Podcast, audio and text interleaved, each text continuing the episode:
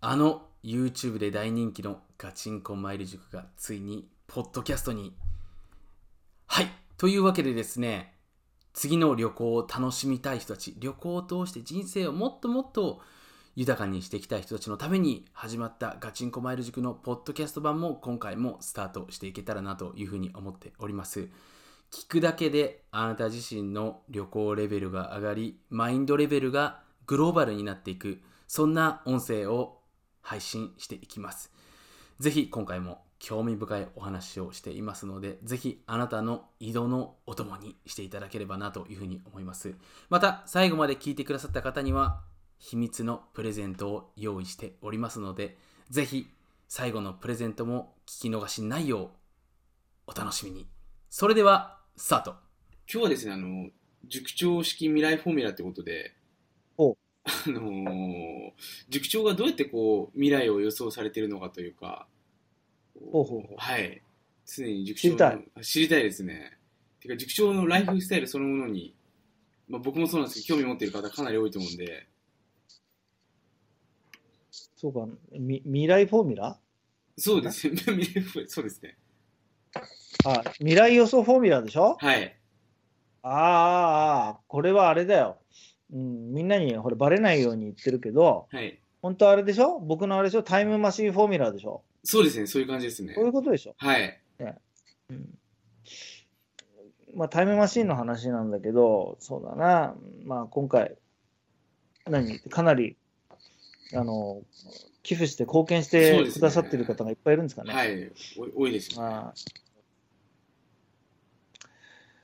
まあじゃあちょっと僕が話することっていうのは大体ほら23年以内に起きるじゃないそうですね。で予想した話が多かったりとかうんそういうことが多いでしょはい。うこれやっぱりもうなんていうのかな、うん、必ず起きることなんではい。必ず起きるっていうのは、まあ、なんでですかっていうふうに言うとは思うんですけど、うんまあ、僕の場合は、例えば日本を軸としてゼロとすると、はい。えー東南アジアが、えー25年から30年遅れ、はい。で、中国が25年、で、まあ、韓国がもしかしたら20年ぐらいかなと。うーん。で、日本がゼロで、はい。日本にもうちょっと近い国ないんですかって言うけど、うんどうかな、先進国で、まあ、なければないことはないけど、結構空いてるかもしれないよね、日本の後ろっていうのは。あうーん、で、日本の前が結構いっぱいいるんだよね。はい。あ、そうなんですね。で、その前が、まあ、25年前がアメリカだったり、でアメリカのちょっと先行ってるのがスウェーあのスウェーデンっていうかあの、北欧ね、はい。北欧だったり、で、まあ、アメリカのちょっと遅れてるのが、うん、どうかな、ちょっと遅れてるって言ってもいいのかな、ヨーロッパに何か所かあったりとか、はい。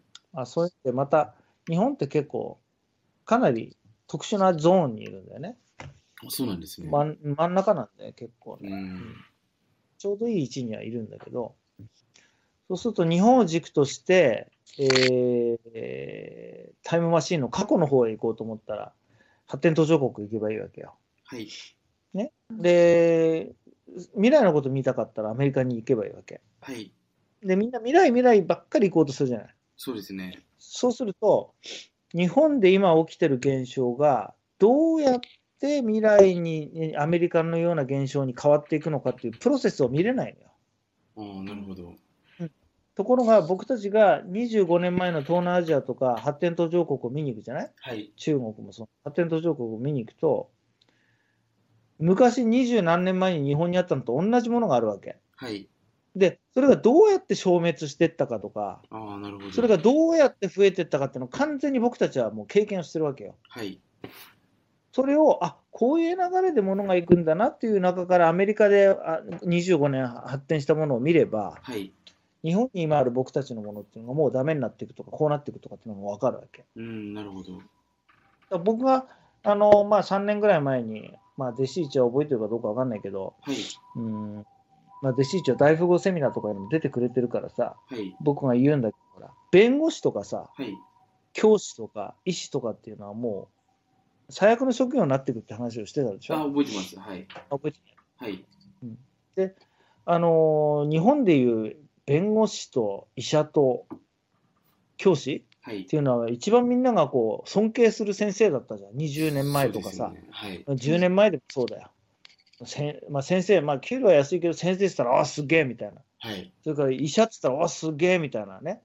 弁護士って言ったら、やばいじゃんみたいな、そんな感じでしょそうですね今、逆の意味でやばいからね。うんでそれを僕はもう何十年も前からやばくなるよとずっと言い続けてるわけ、だからそうすると自分の子供とか自分の知り合いに医者と弁護士になりたいっていう学生がいたらやめろっていうわけ僕はうんうん絶対にその波が来るからはいで今実際じゃあ日本どうなってるかっていうとはいちょうど昨日だよはい昨日か一昨日ニュース見た見てないあちょっとわかんないですねはいあちょうどで、えーブラック企業以上忙しい、えー高校の先生みたいなの出たじゃんえ6え割 ,6 割がなんとかとか出てきあたよ本当ですあかのちょっと今見てみますちょっと見てみる、ねやまあ、ヤフーニュースでもいいし、何でもいいと思うんだけど、全部に出てたから。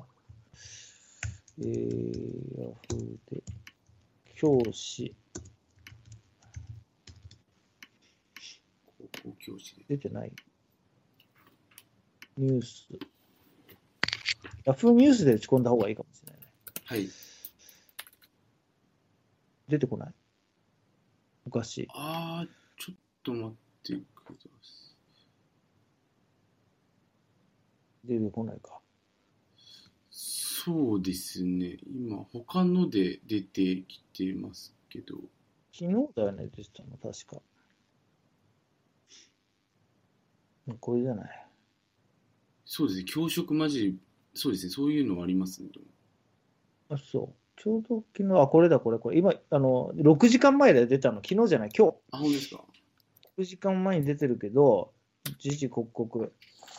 過重な業務、教員悲鳴、中学の6割が過労死ラインですよ。だからもう、過労死で死んじゃう先生が6割だって書いてるわけ。え長時長時間労働の、これちょうど7月29、まあ、あい時間いっちゃっていいのこれ。あ4月大丈夫ですよ29の4時、4時配信だから、ちょうど6時間前だねえ。ー。うん。これ、例えば、今、そちらに、はい、送りました。見といてくださいね。教員の長時間労働の悪化が文文部科学省の調査で明らか。文部科学省が調査したから、もうかなり来ちゃってるってこと。6割じゃないわね。ー本当だ、すごいですね。 8割ぐらいがもう過労死ですよ。はい。中学校の教師がもう過労死ラインと。うん。参加できない事態、もうえー悲鳴が上がってるって書いてるでしょうん。でもうブラック企業以上だってことを書いてるわけ。うん。これはもうこうなるっていうのは僕はもう大体ね、15年前ぐらいからもう分かってたから、えんで3年ぶ、三年前にまあほら僕がよく言ってたじゃないセミナーでえー。ね、はい、言われてこうましなたるよ。はい。あの時点で教師辞めてればいいんだけど、 若い子たちはその話聞かせてやってくれ、まあ、辞めてくれればいいんだけど、まあまあ無理だったよねうんで、じゃあ、これをどうしていくかって問題だと、医師。医者はもうもう少し遅れてくるね。で、弁護士はもうかなり近いです。あ、そうなんですね。なんでなのかなっていうのは、まあ、理由はいろいろあるんだけど、はい。まあ、これが、えーこの三一番偉いって言われてる三三三つの、はい。えーかなあれがもう全部ダメになっちゃうってことね、はい。そういうふうになってくると。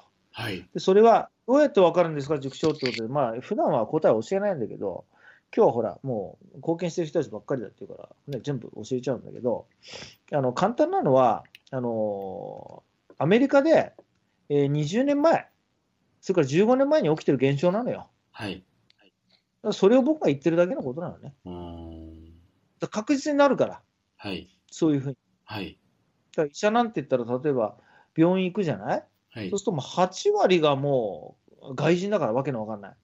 うーん。で、2割が白のやつがいるんだけど、そこの白の人たちがやってる病院ってめっちゃくちゃ高いのよ。はい。ああ、そうなんです行ね。けない、普通の人。うんそういうふうになってきます。はい。で、日本にいたじゃあ外人が入らないから、じゃあどうするんですかっていうと、もうこういうブラック、ブラックみたいな働き方する。はい。あと、あの上と下がはっきり出てくるというね。はい。上のあの教あの医者のところは誰も行けなくなって、はい。で、えー下の医者のとこ、まあ、8割が下の医者になるんだけど、そういう人たちはもう適当な、あの、なんていうのかな、作業になっていくと。うーん。そういう、うん時代がやってきます。ええだからまあ、そういうのを僕は、まあ、なんていうかな、未来予想としてやって、まあ、だまあ、大体こう、ズバズバ当たるというか、なっていくわけね。ただ、そういうのが分かると、15年、25年、じゃあどうなるかっていうのははっきり分かってると、子供とかね、自分の教え子に対して、これはやめとけとはい。言えるわけよ。そうですね。だから学生が、じゃあこういうとこ就職したいと思うんですけどって言ってきたら、やめとけと。はい。うんそれを言えるわけ。だからはい普。通、みんなお父さんたちがさ、弁護士になるって言ったら、イケイケでしょはい。医者になるって言ったら、イケイケでしょそうですね。先生、うん、まあいいや、行っちゃえみたいな。うん。ね大企業、じゃあどこそこの大企業行きます、行けでしょうん。その大企業も間違って選ぶと大変なことになるから。うん。例えばよ、はい。今、あの、そうだな、うん、テレビパチッとつけてさ、はい。それで、えータバコの宣伝例えばマイルドセブンで、僕が、えー30年前ぐらいかな、僕が若い頃っていうのは、あの、タバコの宣伝っていうのを毎日のようにやってたのよ、テレビで。はい。まあタバコの宣伝なんかテレビで見ないもんね。そうですね。あれ禁止なんだよね、もはい。う。それぐらい、ほら、タバコっていうのは本当に体に悪いもんじゃない。はい。癖になるもん。うん。そういうものっていうのはもう宣伝できなくなっちゃったのね。はい。そういうのでも、あの、2、30年前は平気でやってたわけ。うん。日本も。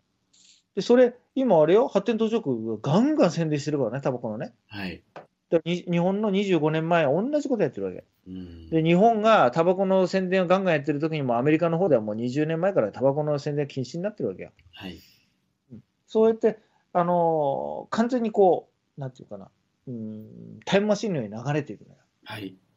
うん、だからそれを前もって知っておけば、えーまあ、例えば今、日本の宣伝がどういうのがなくなっていくかというと、うん、そうだな、これから体に悪いって言われてるもの、うんアメリカで、まああんまりにもありすぎるから、ほら、まだ小麦とかもあるでしょ、もうはい日本でももう出始めてるけど、ああいうのの激しい、その甘いものの宣伝とか、そういうのはもう今後、ダメになっていくだろうし、あと、ほら、うーん日本ではまあ、缶ジュースとかね、あのー外で売ってるけど、はい。じじゃああれが、うんあれが甘い砂糖が入ったのはもうだんだん禁止になっていくだろうし、はい。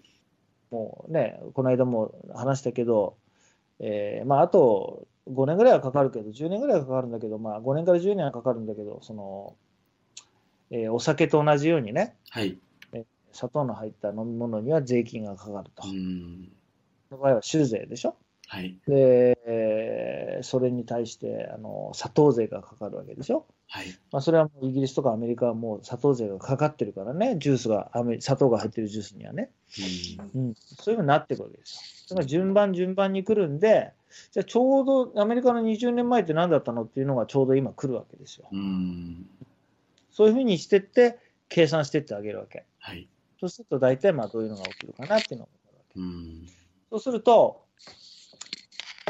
えー今後、まあ、これ大富豪クラブでも話してない話なんだけど、はい。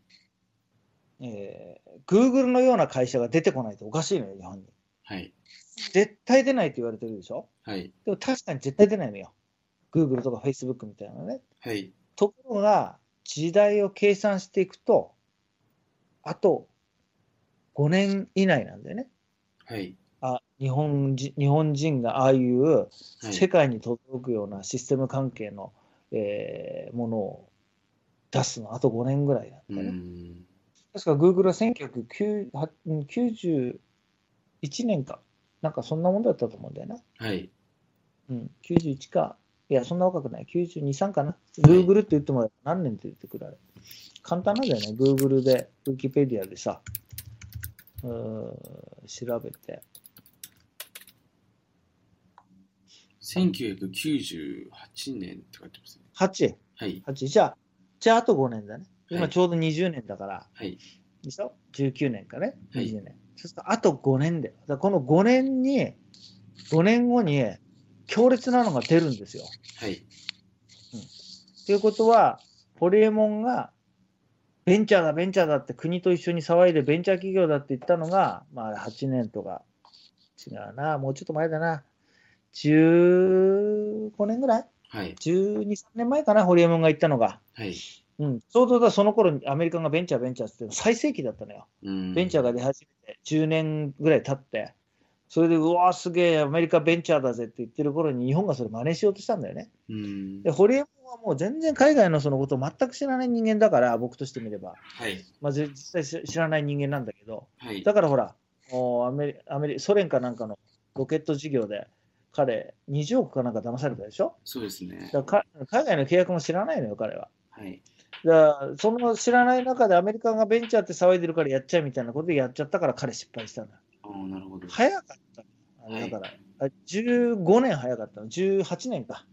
早かったの。だからあと5年でそういう時代が一気にやってくるのね。はい。で、よーく風を感じるとなんかそんな流れが来てるのよ。はい。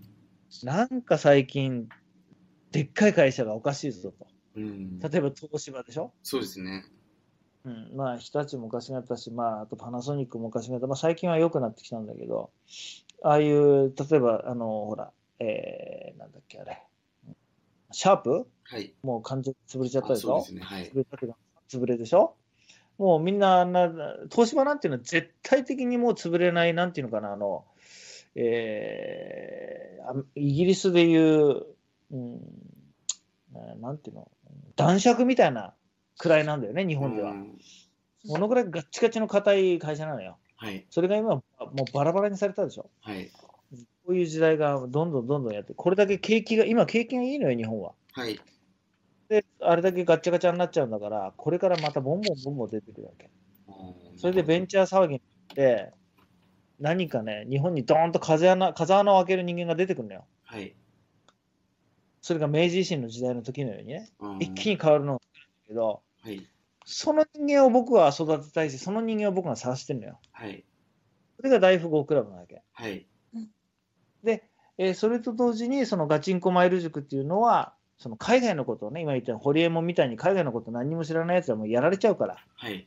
海外のことも勉強しようっていうのがマイル塾なの。はい。こういう大きな、こう、なんていうの、流れがあって、僕はこういうのをやってるから、当然未来予想フォーミュラとかそういうのもいっぱいあるわけ。はい。で、まあ、その時に海外に行った時に必ずある場所に行くよっていうふうなのも教えてあったと思うんだけど、はい。まあ、それどこに行くと思うこれ答え言うところですよ弟子ね一。答え言うところですかね。いやそういうの聞いちゃダメ。あ、すいません。すいません。雰囲気を、いや、雰囲気読まないとダメよ。すいません。えっと、どうマイル、あマイルカール。スターバックスじゃないですかあ、スターバックスだはい。おおそれ二つ目の答えにしようと思ったら、なんで最初に言う の初めの答えだった。あいいね。そう、そうなんだ。スターバックス必ず行くんだよね。海外に行ったら必ず行く、僕。う。うんんで、ちゃんとルールが徹底されてるかとか、同じもの頼んで同じものが出るかとか、やっぱりいろいろ見るよね。味の濃さとか。僕の場合は同じあの紅茶頼むと同じ量の水で同じティーバッグが入って同じ例えばよはい。ティーバナっていう同じティーバッグじゃんはい。であはれい全部世界中同じ共通なのね、そうですねう。んそれを入れてそこにお湯ベンティーで飲むんだけどお湯を入れるじゃない、はいそれでこう飲むと味が各国違うわけよなんでだと思うええーお湯とお茶花お茶花全部同じなんだよ茶花はあのティーは同じなんだけどなんで違うと思うーえ蓋してる時間が違あうあ、浸してる時間、なるほど。まあまあ、浸してる時間も同じだとすれば。えーわからないです。うん、嬉しい人は。ミルクの量とかですか ああ、ダメだ、ミルク入れないって今言ったじゃん。すいません。 あの、どうあの、マイルガールは。えー、温温度浸したの、ちゃんとティーバナ、ティーとはい。お湯、それしか入れないんだよ。温度。うん、お例えば温度も一緒だったとす温度も一緒ですかそうそう。えー愛情が入ってるか入ってない愛情が入ってるかどう か。ラブ注入ってやつ。懐かしいですあ、ね。懐かしい の僕最近で覚えたの、ラブチューニング。そうか、懐かしいんだ、ラブチューニング。懐かしいです最近の流行りだと思ってるからね。僕テレビ見ないから。あの、あれ、えっ、と、それもラブ中にも同じだとして。え、わからないです。うん。はい、弟子一同。弟え子一はわかるでしょ。ー、えーお、お湯が違うとかですかあ近づいてきた。水ですか、じゃそう。水なんだよねあ。。うん。ほら、よく硬質とか軟質とか言うじゃない。はい。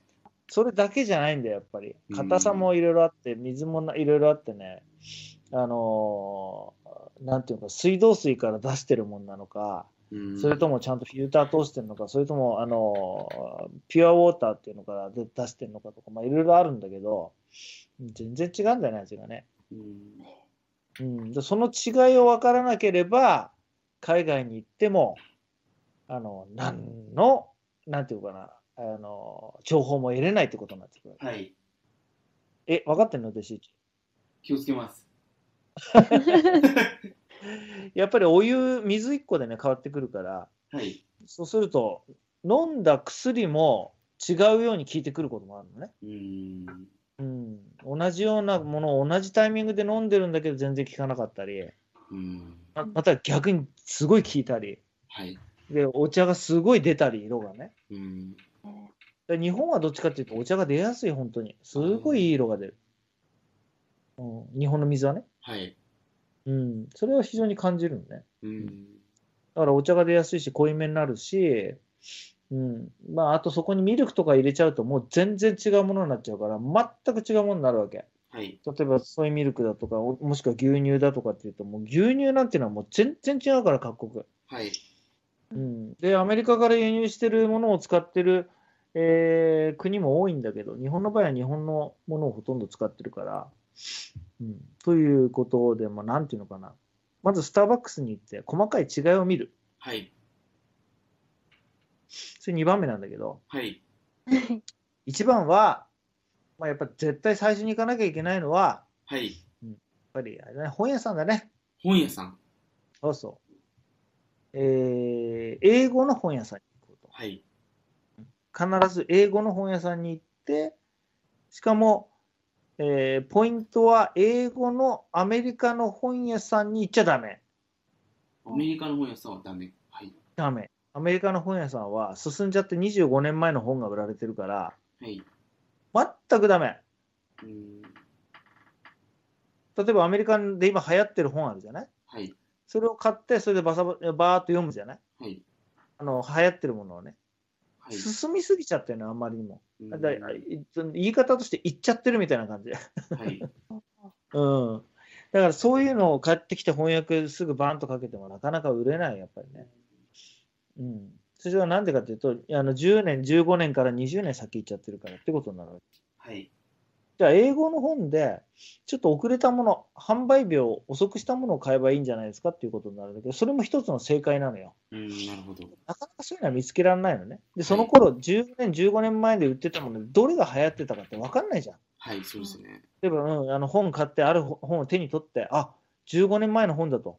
でも、その本は15年前に売れてたかどうかなんて分かんないじゃない。っはい。てことは、全く役に立たない情報になってくるわうけ。んだ。から、アメリカに行って、アメリカの英語の本を取って、それでこれが今後、日本で流行るだろうっていう、そういう端的な考えっていうのが、えー一般の人がやることで、はい。一生懸命それをやろうとしたりしてる人、進んでる人、進んでる人がそれをやるんだよう。ん。すごい頭のいい、えー海外旅行よく行く人、それから海外で仕事してる人がそれやるのよ。はい。なでや、う売って翻訳したり、売ってやったりするんだけど、なかなか売れない。うん。うまくいかない。ね、やっぱそういうメソッドがあるから。じゃあ、それを僕の方で、まあ、はっきり今日はね、これだけ貢献してる人が、寄付して貢献してくれてる人がいるんだから、喋んなきゃいけないと思ったら言うんですけど、はい。やっぱりそのポイントは、逆にタイムマシンで遅れてる国に行って、はい。遅れてる国で英語の本の売れてるランキングを日本に持ってくると、はい。ちょうどぴったり合うんだよね。なるほど。で25年進んでる英語の本を持ってきてもダメだから、はい。であれば25年遅れてる英語の本はどこにあるのって言ったら25年遅れてるのってあれじゃない発展途上国なわけじゃないはい。発展途上国の英語の本屋さんに行けばぴったり日本と合うわけよ。なるほど。英語の本が。はいま。あ理論的にはそうなわけ。はい。で、じゃあ本当にそうかなと思ってると本当にそうなんだよね。うん。うん、で、それで、えーポイントとしては、そこに行って、日本で、に翻訳されてない本はい。探すわけ、わざと。なるほど。ランキングされてて、翻訳されてない本を探すわけだ。はい。翻訳そうされすてるる。と、うんうん、そうすると、その本っていうのは、今後日本で売れるんじゃないはい。あの、おートップクラスにランキングしてくるのよ。はい。そうすると今あなたが日本でのマーケティングに何か仕掛けたいんだったら、そのフォーミュラを使えば、ああ、なるほど。なくして、えー儲け口にも乗れるし、はい。時代にも乗れるし、遅れないし、うん失敗。もしないってことになってくる。うーん。そういう美味しい話をまあまとめて僕が大富豪クラブで話したり、ガチンコマイル塾の、えー、エンマ大王シートとか、はい。特別シートで、えー教えたりしてるわけ。はい。で、今回は、うん、結構な口数、えーやってくれたということだけど、一応、本当は僕、直接話して、会ってね、話したいんだけど、まあ、これだけの人数になっちゃうとちょっと無理だから、はい。えーえー特別な音声を今回、えーいっぱい寄付してくださった方には、えーこれが音声としてあげたいなというふうに思ってますけど、どうでしょああ、かなり濃いお話、ありがとうござい ます。う本当にそう思ってる思ってます内容的にはかなりやばいんだけど、これは。そうですね。あの、う、うんん他の、なんていうの、うん、一般、大企業で勤めてる、マーケティングとかやってる人だったら、もうやばくて震える話なんだけど、はい。なんでかというと、これから先絶対損しないから。まあ、そうですよね。だからかこの先儲かるものが分かるので、はい。そんなのしようがないんですよね。はい。だから、うん、これさえ知っとけば、もうお金に困ることなんかありえないと僕は思いますけど、はい。そんな感じじゃないですかね。最高でした。うん。あとそうだな、うん。うん、それがやっぱり、あれかな、真の答えだね。はい。未来予想関係に関しては。はい、ありがとうご他にざいまもす。予想の仕方があるけど、みんな外れしてるじゃん。そうですね。男とか外すのよ、みんな。はい。テレビの人も外すし、評論家も外すし、そうですね。それから、あのなんていうの、えー金融業界の、えー為替アナリストとかも外すし、はい。みんな外れないよ、あれ。そいや、あの人たち当たってたら今頃億万長者だから。やそうですね。っぱ外しちゃうのよ。うん僕みたいにこう、いっぱい大富豪クラブでも僕の話聞きに来る人がいっぱいいるわけでしょはい。それやっぱり当たるからなんだよね。うんそれ一発で何百万も払って僕僕のセミナー数時間で何百万じゃないそうですね。そうすると、まあ、ひどいと、今回、前回の、まあ、先週、先週じゃない、今月、今月4月にやったエデュ行動なんていうのはね、マイルガールも一緒に来たと思うけど、はい。あの、数時間っつっても本当2、3時間だよね、僕が実際話してるのね。そうですね。 1時間ぐらいはもうくだらない話してるでしょいでなんか話したかなと思ったら1時間ちょっとぐらい。はい。だよね。うん。それでもう何百万でしょそうですね。それとやっぱまあ話聞きに来るってことは、そういうやっぱり当たるのと、えーどうやったらそれを取り込めるとか、そういうところがこう非常に重要な、うまんあ、みんな聞きに来るんだよね、多う分ね。ん、なるほど。まあ、あの、そうだな、違いが分かる人間にならなきゃダメだね、弟子一も。はい、頑張ります。 違いがやっぱり分かって、あとはそうだな、もう一個ポイントがあるんだけど、それやめとくわ。わかりました。おいそれ言わないとダメだよね。うんまあ、違いが分かる人間になって、もう一つはやっぱりあの、なんていうのかな。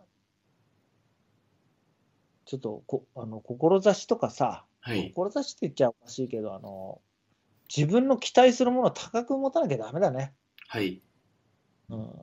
あの、それによって周りの人たちが結構プレッシャーかかるかもしれないけど、はい。あの、これはマイルガールと弟子1に行ってることだよ。はい、わかりました。あの、いや、僕が、僕が期待高くしてる、期待を上にしてるから、それに応えなきゃいけないっつって結構プレッシャーかかるのよ。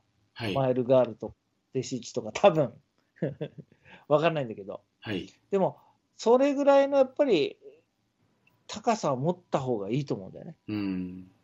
そうしないとやっぱ日本一、世界一にはなかなかなれないですよ。はい。だからそこまでして、じゃあ相手、相手にプレッシャーかけてまでとは思うかもしれないけど、はい。あの、それをすることによって救われる人がたくさん出るのよ。はい。で、まあ、近くにいる人は辛いかもしれないけど、はい。あの、なんていうかな、それによって、こう、ね、さっき言ったように救われる人がたくさんいると。うーん。そそれに、なんていうのかな、あの、全力で手助けできて貢献できてるとはい。いうことになるよね、弟子一とかマイルがあるっていうのはね。はい。なるほど。そういうことは思ってます。だから、あの、今これ聞いてる人も、はい。うん、あの、そんな無理ですよとは言わずに、はい。こうやっぱり高いところに目標を持っていかないと、まあはいそんな分かってますよって言うとは思うんだけど、うーん。あの、なんていうのかな、持っていかないと、うーん、生きてきた意味がないよね。はい。なるほど。この言葉だね。はい。わかり今ましよく考えて生きてきた言葉が、た。はい。生きてる意味がない。やっぱりこの世の中に生きてね、地球上に生まれてきて、やっぱり出てきたわけだから、出てきたというかね、生まれて生を持ったわけだから、はい。やっぱりえー上を狙ってもらいたいよね。はい。ステージも高く、意識も高く、もらいたいなと思います。はい。はい。そうそうえ、マイルからここ泣くとこだよ。 はい。もう泣けそうです。と思うのよ。はい。これは今聞いてる人たちにあもういや話したい強いメッセージだし、はい。あと、僕の本当に助けてくれてるえー弟子一とかマイルガールには本当に感謝の言葉ですよ、これはね。はい。で、今回来てくれた人たちにも本当に感謝の言葉で、僕が普段ね、全然今何もいついつもグーポチだとか言うかもしれないけど、はい。貢献してくれた人には僕も最大の貢献と感謝の言葉でこうやって返しますので、はい。えーぜひ皆さんあの、これからも応援してくださいとはい。感じでいかがでしょうか。最高でした、もう。はい。よかったです。はい。ということですので、えーまあ、わかんないことがあったら、また聞いてくれればいいと思うし、えーこれからまた僕のセミナーがあると思うから、あのー今回、これだけ貢献してくれた人には直接会いたいね。はい。そうですね。そういう気持ちでいっぱいなんで、ぜひ、あの直接会いに来てもらいたいね。はい。こんなすごい人、貢献してくれるすごい人たちばっかりなんで、ぜひ皆さんお待ちしております。はい。ありがとうございました。じゃあ今日はどうもあありりががととうござうございいまました。はい。ガチゴー参り塾はい、デジ君。はい、今回の音声いかがでしたでしょうかあれ弟子一さん、プレゼントどこにあるんですかとね、えーもしかしたらあなた自身、えー疑問に思うかもしれないんですけれど、プレゼントはガチンコマイル塾スペースプレゼントと Google にタイプしていただくと、プレゼント申請フォームの方が登場します。そちらの方にあなた自身の E メールアドレスの方を登録していただければそちらのアドレスに送らせていただきますので、ぜひこのプレゼントもあなた自身のこれからの快適な旅行のためにお役立ていただければなというふうに思っております。もしそのページが見当たらない方は、このポッドキャストの概要欄にあります URL からガチンコマイル塾サポート事務局まで気軽にご連絡の方をいただければなというふうに思います。それではまた次回の音声もお楽しみに。